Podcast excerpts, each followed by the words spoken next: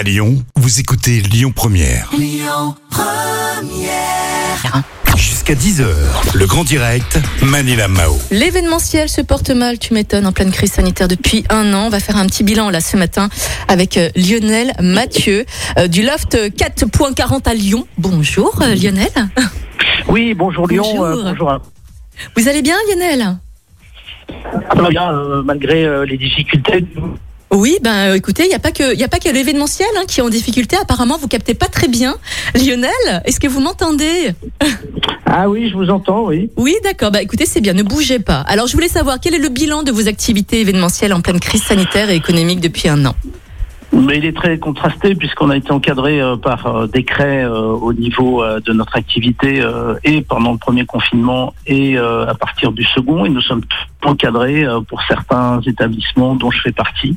C'est-à-dire que concrètement, on n'a pas la possibilité d'accueillir de- des entreprises. D'accord. Ce qui fait que ça engendre quoi? Quelles sont les conséquences pour vous?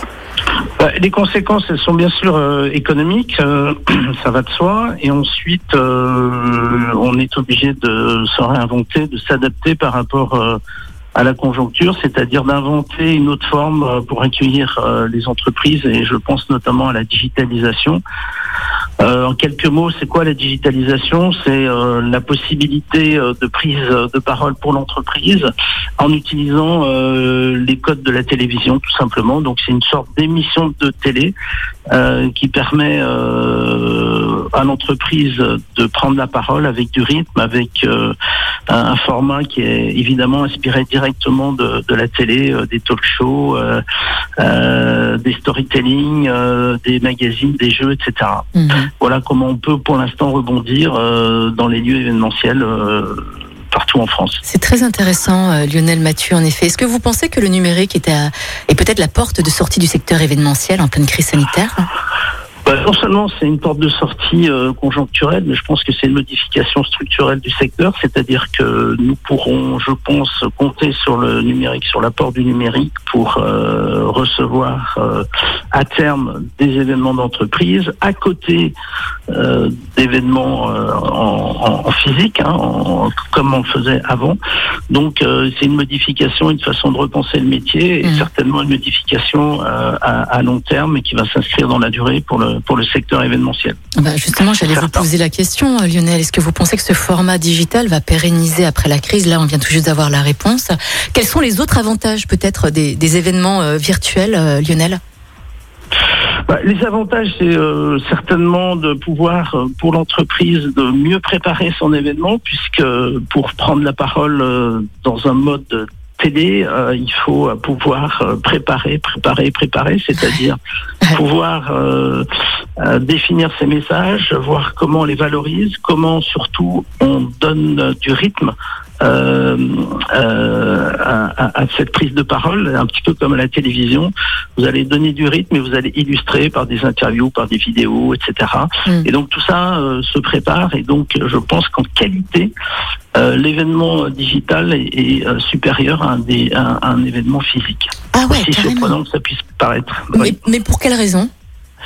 Parce qu'encore une fois, le, le, le message va être plus, plus, plus, plus travaillé, donc on va aller plus au cœur du, du, du sujet, plus au cœur des thèmes, et je pense que les contenus seront meilleurs, l'expérience euh, euh, des gens qui seront au bout de, au bout de la ligne, si j'ose dire, euh, sera augmentée, et les objectifs seront tout simplement beaucoup plus précis, atteints d'une manière beaucoup plus précise. D'accord. Et c'est pour cette raison-là qu'il y a autant de d'événements en virtuel là dans notre région? Vous pensez vraiment que ça va perdurer alors à ce moment-là? Oui, je pense que Ouais. ça va perdurer à côté du, à côté, ça sera certainement une des grosses tendances, mais ça va perdurer à côté Mm. évidemment du maintien d'événements physiques. Mais, euh, mais il est certain que ça sera une forme, une nouvelle forme pour euh, communiquer en, en, en événementiel euh, dans les dans les mois et les années qui viennent. En effet. Alors la chute de- du secteur événementiel engendre également la, la chute de vos partenaires et prestataires.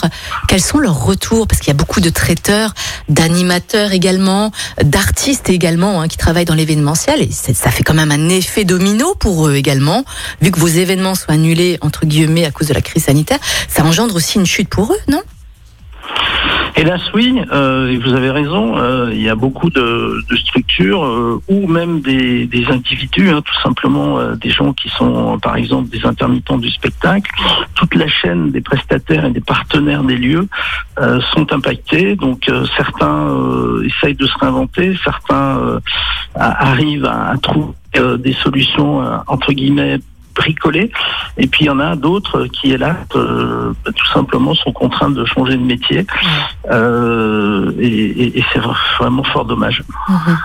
Bon, bah écoutez, on vous souhaite euh, bon courage hein, dans le secteur événementiel là, qui se porte vraiment très très mal. J'espère vraiment que ça va, ça va reprendre. On espère, on croise les doigts pour vous. Vous avez d'autres projets à venir, Lionel?